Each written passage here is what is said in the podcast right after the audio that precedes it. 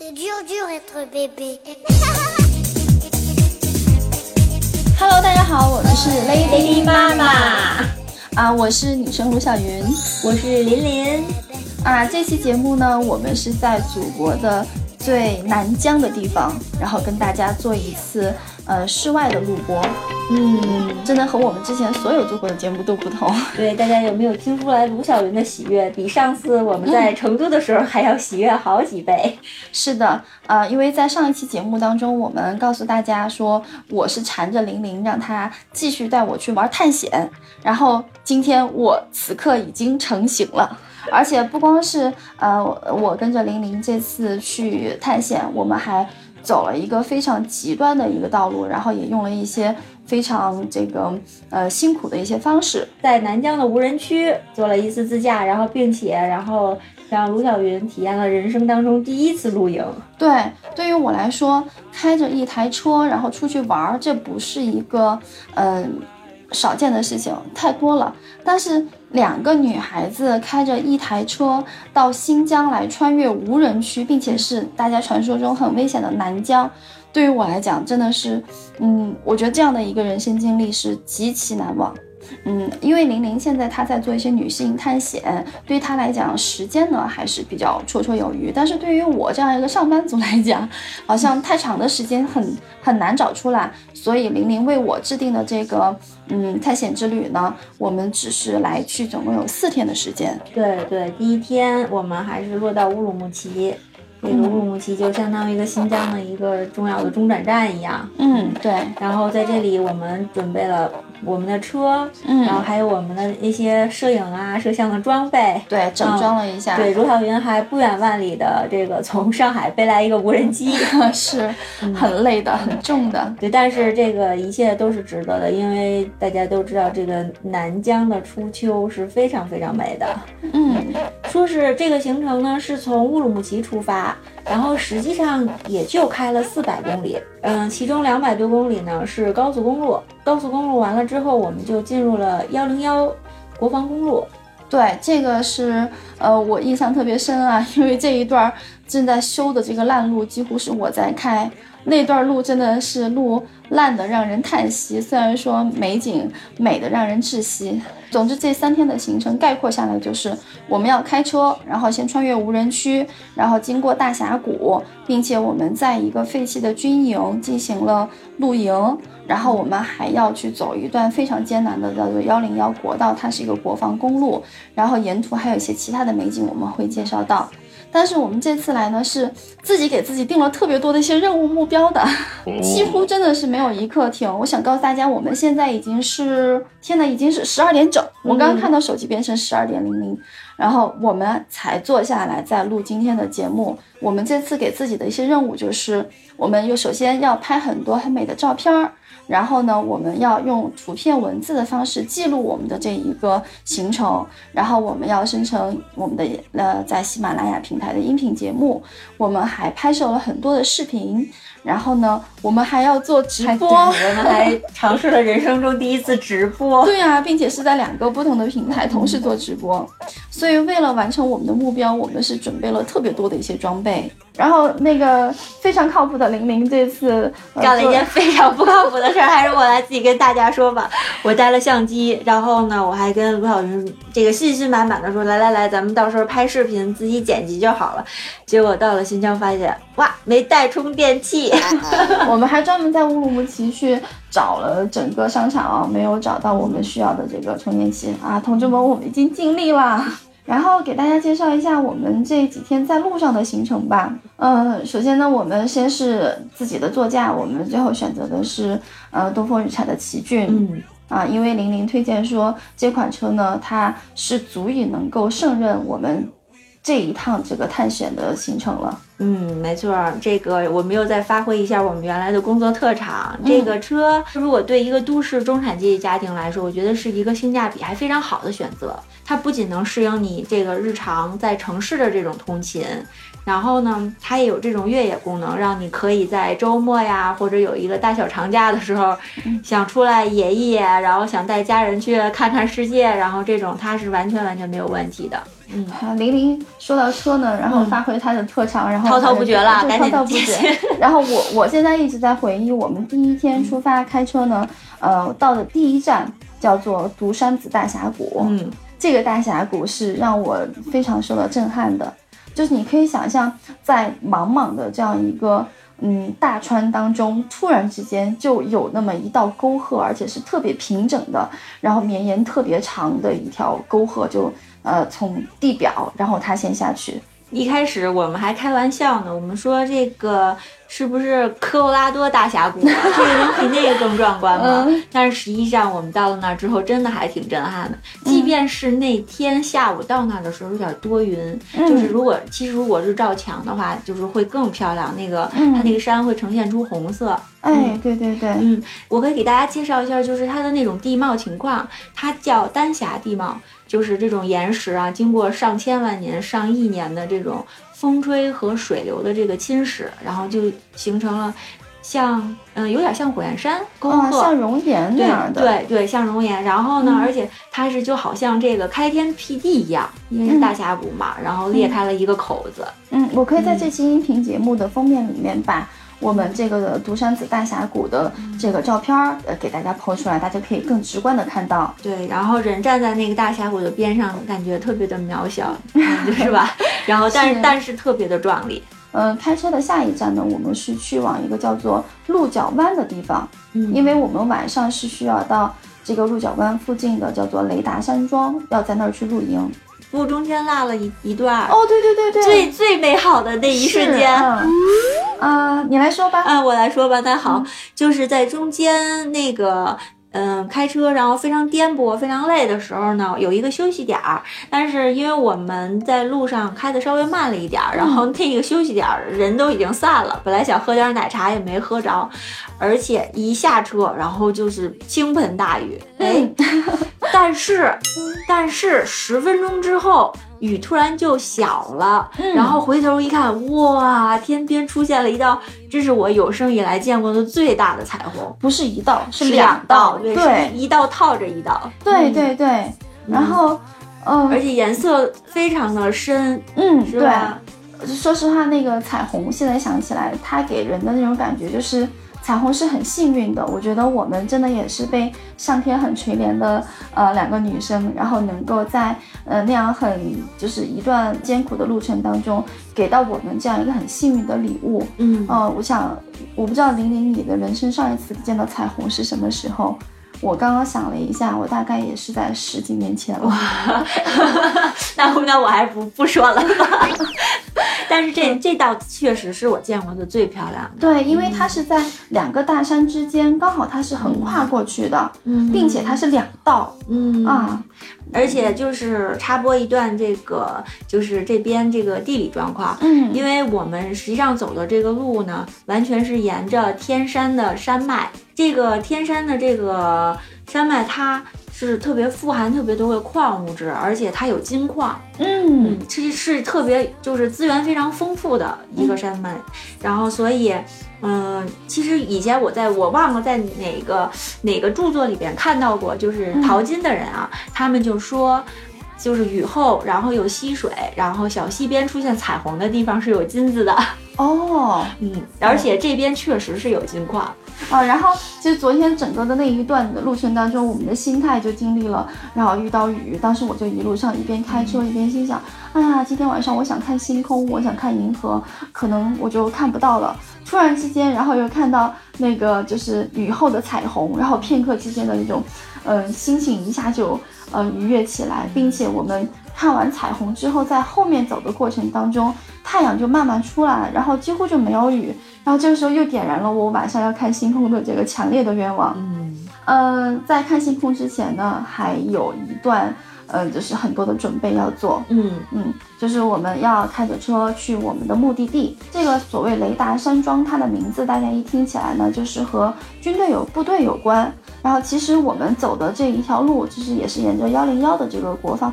它是一条国防公路，它已经废弃很久了。所以说在这儿能够看到有军队的这个呃露营，就是。废弃的军营其实是非常正常的，也正因为它是一个废弃的军营，所以说这里有雷达有基站，所以我们才能确保我们居然有四 G 的信号。对对对，我们在做直播的时候，有好多网友还质疑呢，说啊，说这还叫无人区，还有信号呢？其实我们这一路真的都没有，真是到了那个基站，信号还很强。我们到那儿的时候，差不多都已经是晚上的七点钟了，夕阳还非常壮观，然后它持续的时间特别长。它夕阳的时候就进入这个一天当中光线最好的时候，对，嗯，最适合直播是吧？最适合我们在光线最好的时候，我们来直播了搭帐篷。嗯，对，那让那个卢小云给大家讲讲他第一次搭帐篷的这个感受吧。我的老师来考验我了。嗯，的确，我这是我第一次在那样的地方搭帐篷，因为其实简易帐篷的话，我们在公园什么的大家也会搭。我们在这个帐篷呢，然后应该是防风，应该是有一定级别的。然后它是一个专业的一个品牌的一个帐篷，嗯，我我是第一次知道，先帐篷呢，我们要先搭地垫，然后把它铺上。如果我说的不对不对的地方，我的老师来及时给我纠正。然后它里面有这个支撑的杆儿，其实是很简易的，拿出来以后一节一节一拼，其实就可以变成两根支撑的杆儿。然后用两个支撑的杆搭成十字，然后把它固定在这个地垫上。实际上那应该叫内帐哦，对，内帐。就内帐的底部，嗯，四个角，然后呢，再把我们的外帐是有钩子，可以挂在这个十字形的支撑杆上。接下来的步骤，地钉都忘了插了。非常重要的就是插地钉，因为这个时候你的帐篷它还是很轻的，可以拿在手上可以移动，所以你要再去选择一个特别平坦的地方插地钉，让你的帐篷能够固定在地上。地钉呢，它是插的时候要注意，最好是以三十五到四十五度角。略斜插着，这样插进去。如果说你的手的力量不够，像我们女孩子，然后你可以再用脚缓慢的把剩下的这个地钉插到底部，然后并且它是要和你的帐篷应该是要反方向，对吧？对，啊，这个步骤很重要。然后四个地钉把它插好之后，如果说你还觉得怕晚上有大风，它的啊还有几根可以去加固的这个地钉。然后你也可以去插在地上，甚至如果说你站一个地方附近有石头什么的，你也可以用绳子把它给绑在石头上。然后接下来的步骤呢，就是要把呃防潮垫，然后摊在这个内帐底部，嗯，呃，还有就是挂上你的露营灯啊，呃，打开你的睡袋呀，基本上就，嗯，好了。老师，我说的对吗？好吧，有一有一步啊，应该是插完内帐之后，就先把地钉打上，哦，然后再挂外帐。嗯，然后我们就搭完帐篷的过程当中，就一直在开始直播。我们哎，刚好介绍一下我们的那个直播平台吧，因为是可以回放的。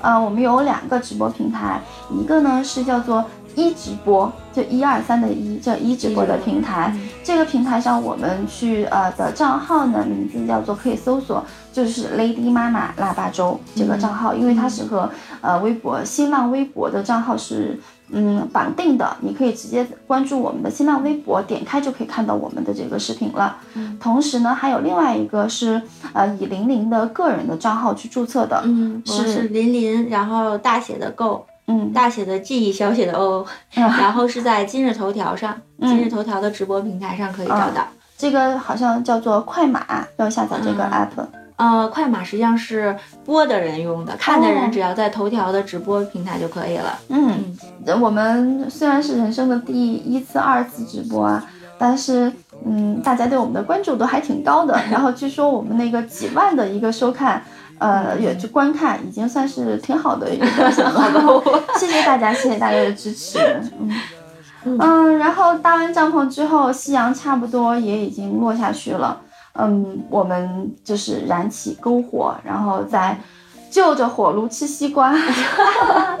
呃，不不不，最重要的，其实我比较期待的是，因为我们搭帐篷的地方是有那个哈萨克族的牧民的，然后他们做的羊汤，还有他们烤的馍是非常好，他们叫馕，烤的馕是非常好吃的。那个我们在那儿吃的那个馕呢，和就是平时大家想的那种，就是可能或者新疆餐厅里卖的那种特硬的饼那种不一样。他那儿的馕感觉就感觉像是发面发起来的，然后比面包还好吃，特别松软，就接近有点像蛋糕那种感觉。对对，然后如果放再放上火上烤一烤，哇，又流哈喇子。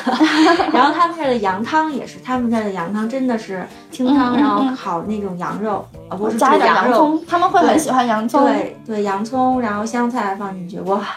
又受不了了。他这儿羊肉一点都不膻哈，为什么呢？对新鲜吧，还是或者品种，还是因为新鲜？呃，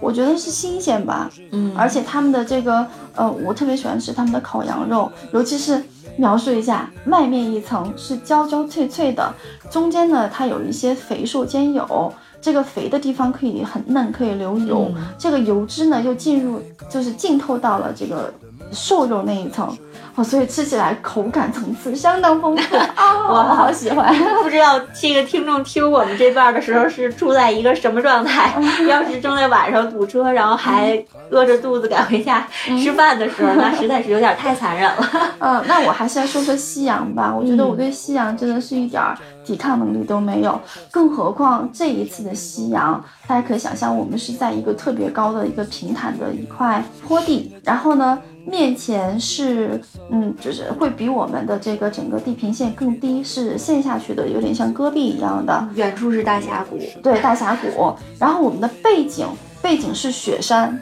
啊，然后我记得我们当时西面就是夕阳，而且那个夕阳持续时间特别长，然后就看着它不断的去变化色彩，从开头的时候阳光的这种金黄色，慢慢就变成氤氲了，变成了这个粉红，色，粉色，对，粉红色中间又有一点天空的这个粉蓝色哦，然后又慢慢的变成了这种呃比较浅淡的这种有点像余晖一样的这种呃淡黄色，应该是橘黄色啊。你看它一点一点下去，一点点下去啊，我觉得就特别希望那一刻就静止在那儿，然后就可以一直一直这样看着它。有句话说，最美不过夕阳红，夕阳不只是红色的。接下来我就要打击你一下了，然后太阳下去以后，瞬间哦，好冷啊！真的是特别冷。我我当时我记得我带了一件那种呃，里面是抓绒，外面是有点防风材质的一种空军材料的一种外套，然后还带了一件厚的户外的羽绒服。然后我还想着带这么多，我觉得可能穿其中一件就够了。玲玲告诉我说你得全都带着，然后结果晚上时候发现我全都穿上了，其实我都没穿那么多，我看你穿的那么全乎，一定要耐热，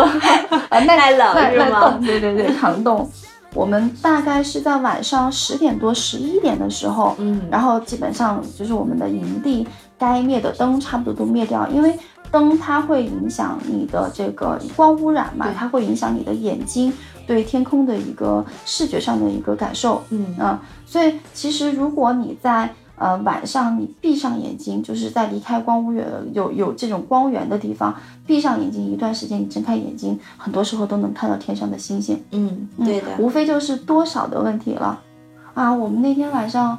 不算是最多的一次星星，嗯然后可能后来到了半夜四点多的时候，就是说银河什么的是，嗯，布满了星空。但我在十，我们是在十一点多的时候，嗯已经陆续看到很多了。就是比如说大家每一个小朋友，基本上的小伙伴差不多都能认识的北斗七星。嗯你还记得北斗七星它的那个位置吗？嗯它是嗯像一把勺子一样横躺着在正北面，并且它离我们的地平线不是特别的高，在大概西南的这个位置，隐约的当时能看到一些比较亮的，据说那个应该是银河，还有一些比如说我认识的什么。呃，一些其他的一些星座，我不确定我到底有没有看到我最认识的猎户座，嗯，然后嗯，到了差不多十二点多的时候，好星星就越来越多了。嗯，那他们其实拍摄星空有经验的人，嗯对会告诉我们说。真的是天气越冷的时候，天上的星星是看得越清楚。嗯，至少在南疆是这样的。对，嗯，虽然也不排除在有些地方下一天的夜晚，在特别黑的地方，你也会抬头看到一般天星星。在南半球，哦那样的地方一般会在南半球，不在我们这边。然后那天晚上我差不多折腾到了晚上，你不知道，你十二点多就睡了。啊睡得可我折腾。到了差不多一点钟，因为我就一直坐在帐篷上，把我所有能够披的衣服，然后能盖的，然后全都盖在腿上，坐在草地上，呃，当然下面垫了那个防潮的呃塑料垫，然后就一直看着星空，并且我用手机放了一首《夜空中最亮的星》，然后就一直循环的播放这首歌，对对对，然后就一直看着那个头上的那些星星，然后越来越多，越来越亮。嗯，那一刻的感受可能就是我没有专业的相机，我也没办法给大家拍下来。但是那一刻，就是我坐在一个黑暗当中的茫茫的旷野上，呃，有一些风声，然后有我能听到的那一首歌，然后有看得到的这些星星，然后非常安静，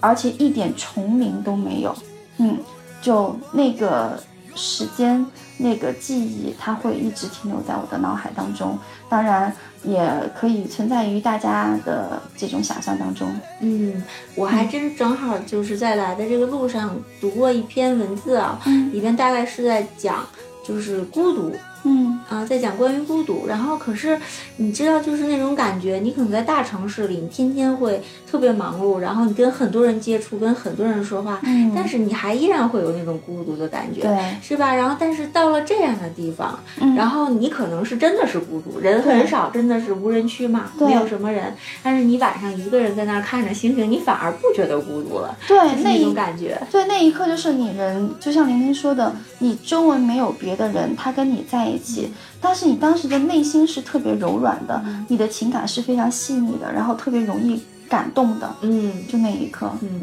啊，希望大家如果有时间有机会的话，也能够就是像我和玲玲一样，去一个特别不一样的地方，呃，有一段这样和我们城市生活每天的朝九晚五不一样的一些体验。你不光是在路上有各种各样，会遇到各种各样的人，看到各种各样的美景，然后你在一天当中，你可能会就体会到不同的季节，是吧？然后而且每天，然后每每一个小时的这种景致的变化，然后都会就是深深的打动你。对，就是你一边开车的时候，因为人在移动，然后其实这个时候呢，嗯，我们的这个气候，呃，天气它也在变化。你不清楚你移动到什么时候，到什么地点，然后遇会遇上什么样的天气，它给你带来什么样的厄运和什么样的惊喜。嗯，后来我就说说到厄运，就想起来今天 噩梦一般。给大家讲一讲。对，虽然说今天早上起来是一个非常美好的开场，因为我们是躺在帐篷里面，刚好那个帐篷的门拉开，是正对着正对东方。看到了东方的日出，差不多是从七点半开始，慢慢的这个有有彩色的云，有红色的、橘红色的云。但是看完日出之后，我们简单的吃了一点这个早点，我们就又开车了。我们今天的这个行程呢，就是上午我们要开差不多，呃，有一百公里吧，一百公里哦，对，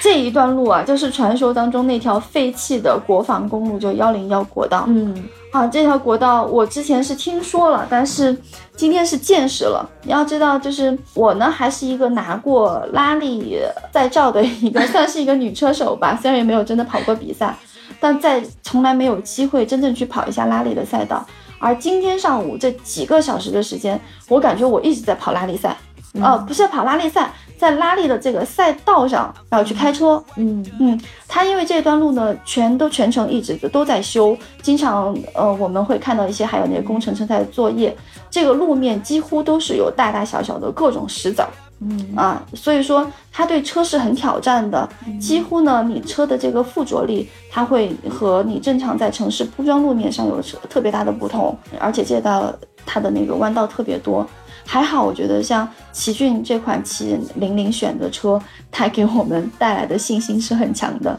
这个在路上确实是这个，我们也看到了，我也看到了卢晓云这精湛的车技。车车虽然很重要啊，车会给我们信心，但是呃，真正的安全还是在驾驶者的这个意识里。所以我们也在这儿再说两句这种自驾游的一些注意事项。在这种烂路上驾驶，嗯，就是你一定不要心急，嗯嗯，如果你觉得你不能承受的话，那你就慢一点开，嗯，这个一点问题都没有，从来就是没有任何事故是因为慢造成的。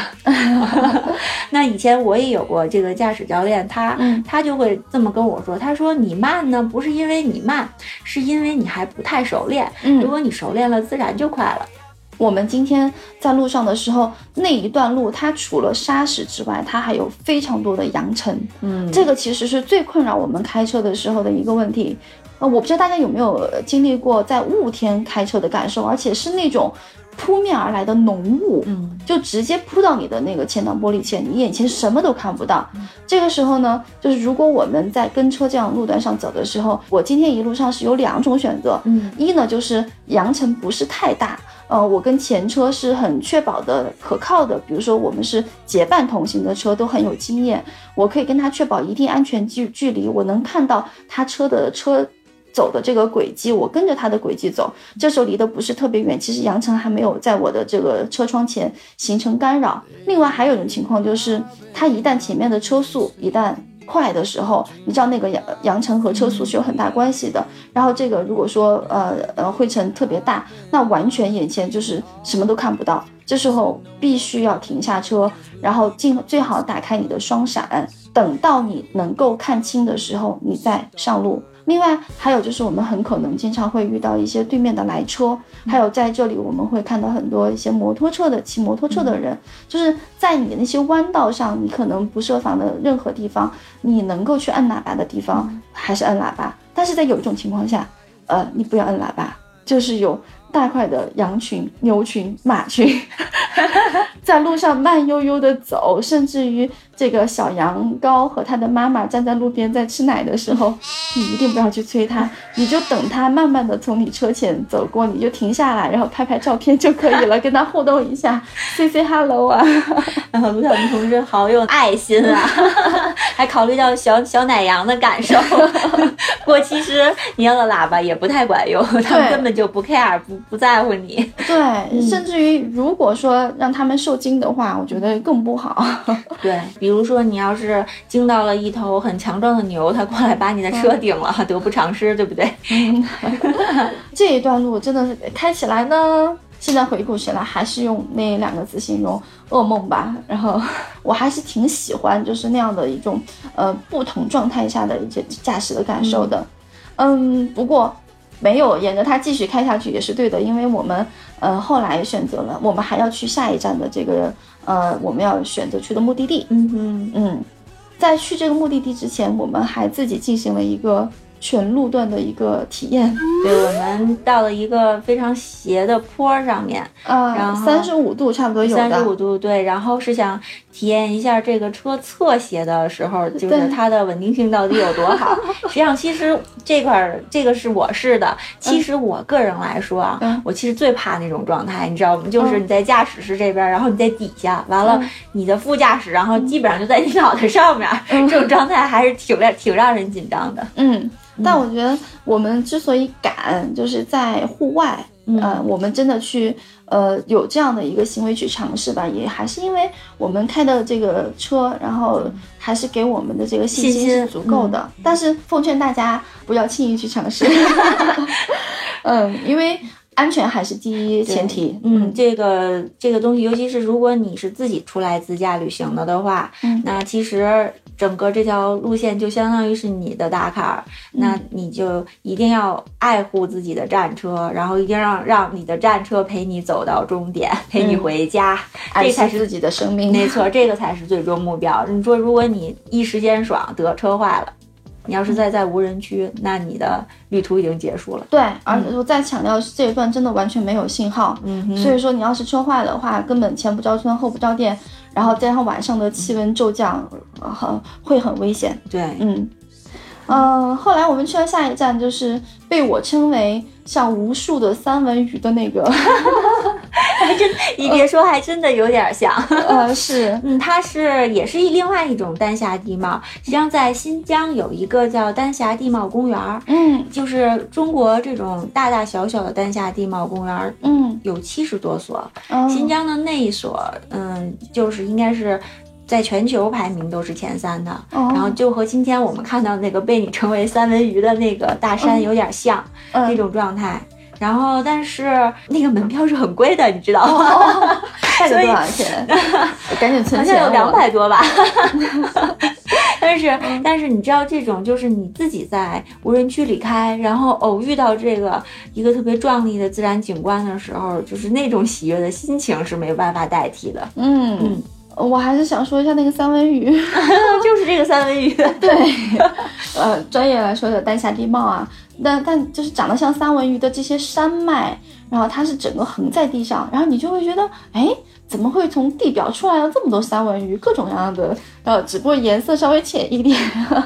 好，卢小鱼很无知，大家都知道的。这形容特别的贴切。它它实际上那种，嗯，它是因为那个地质里边富含矿物质，那有可能是铁，但是也有可能是其他的一些，对，就是它会呈现出红色的那些矿物质。嗯，然后在这种日照的这种情况下，嗯嗯，它就会产生一一条红，一条白，一条红，一条白的，就像很有机理，对，很就像你说的三文鱼。但是实实际上，因为我们到那儿的时候是日光最强的时候，嗯，它是呈现那个颜色。那你太阳再稍微暗一点，比如在黄昏的时候，如果你去的话，它那个颜色是五彩的哦，因为它的含量，对，因为它矿跟它的 矿物质的含量是有关系的。嗯，那就是别的鱼，总之很好吃的样子。嗯嗯，好吧，还是我我们赶紧来说下一个，我们难得见到河，嗯，我们对吧？我们昨天到今天几乎没有看到河流，大部分都是那种沙漠戈壁的这种地形，嗯，然后所以说我们后来去的那个叫做马纳斯河滩，嗯，然后而且它那个水好绿好绿，好清好清，嗯啊。所以我们就在这个河滩边放飞了无人机，然后沿着这个河道给大家拍了一段啊。我们嗯，把我们回去把这一段视频，就是无人机拍摄的关于我们河道的这个视频给大家再分享。嗯，现在回想起来，这个我们到过的几处地方真的是历历在目，在我脑海当中就。一片片的翻虽然虽然其实对这个在南疆旅行来说，哈，这三四天其实是很短暂的，但是基本上我们已经把这个所有你应该在新疆遇到的这些精华，然后已经浓缩到这个行程当中了。我觉得还可以加一点，嗯，比如说吃吃葡萄啦，烤烤全羊啊，好像和吃的有关系。哎呀，大盘鸡你也吃啦。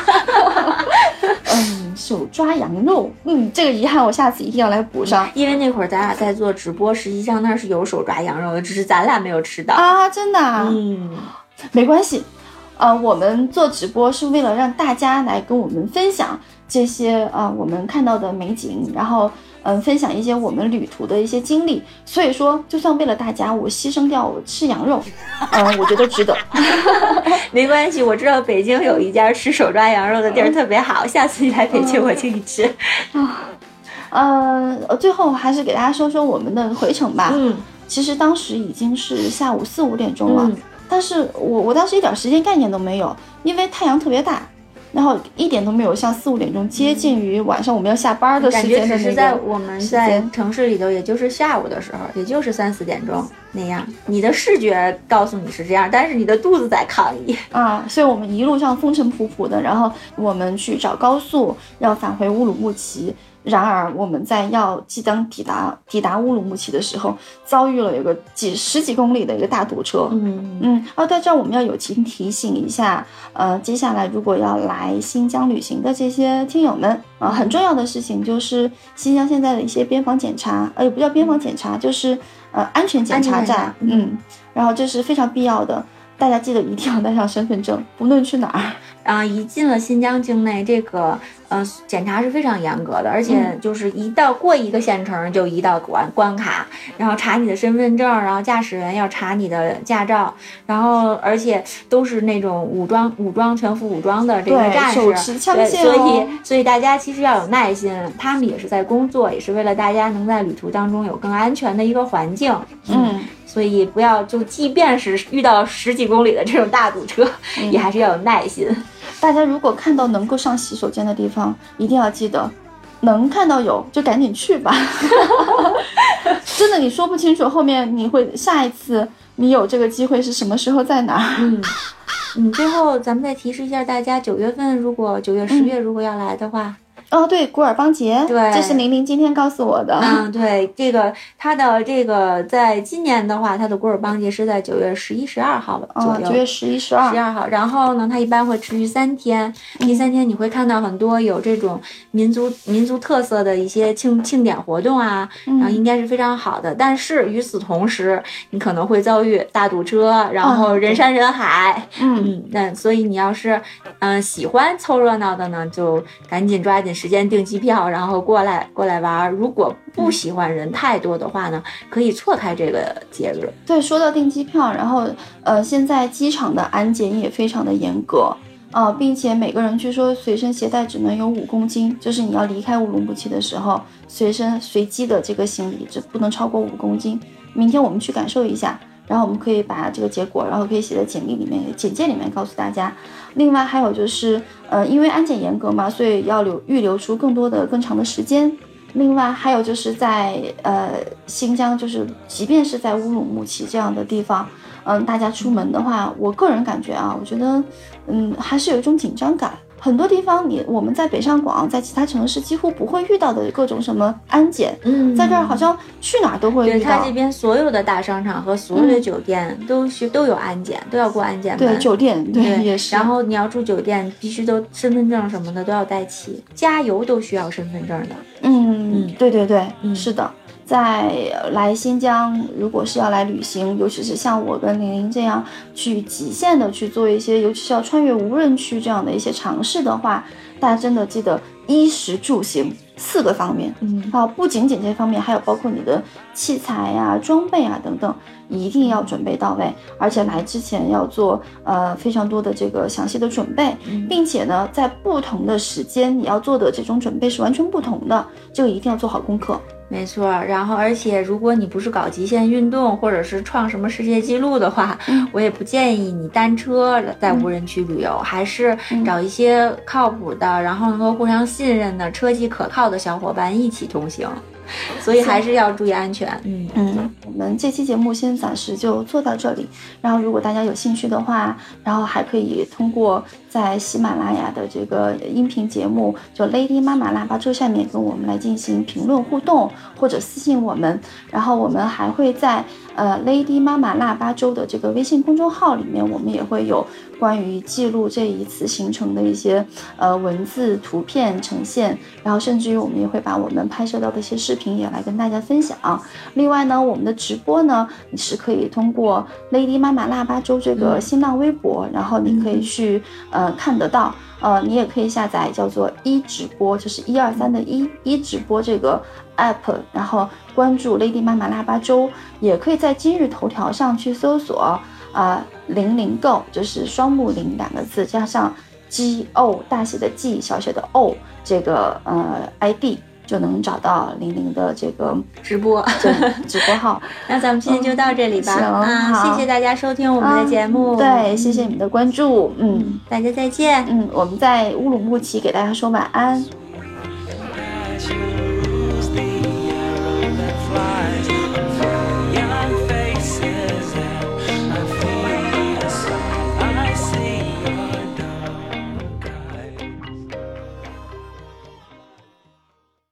C'est dur, dur être bébé.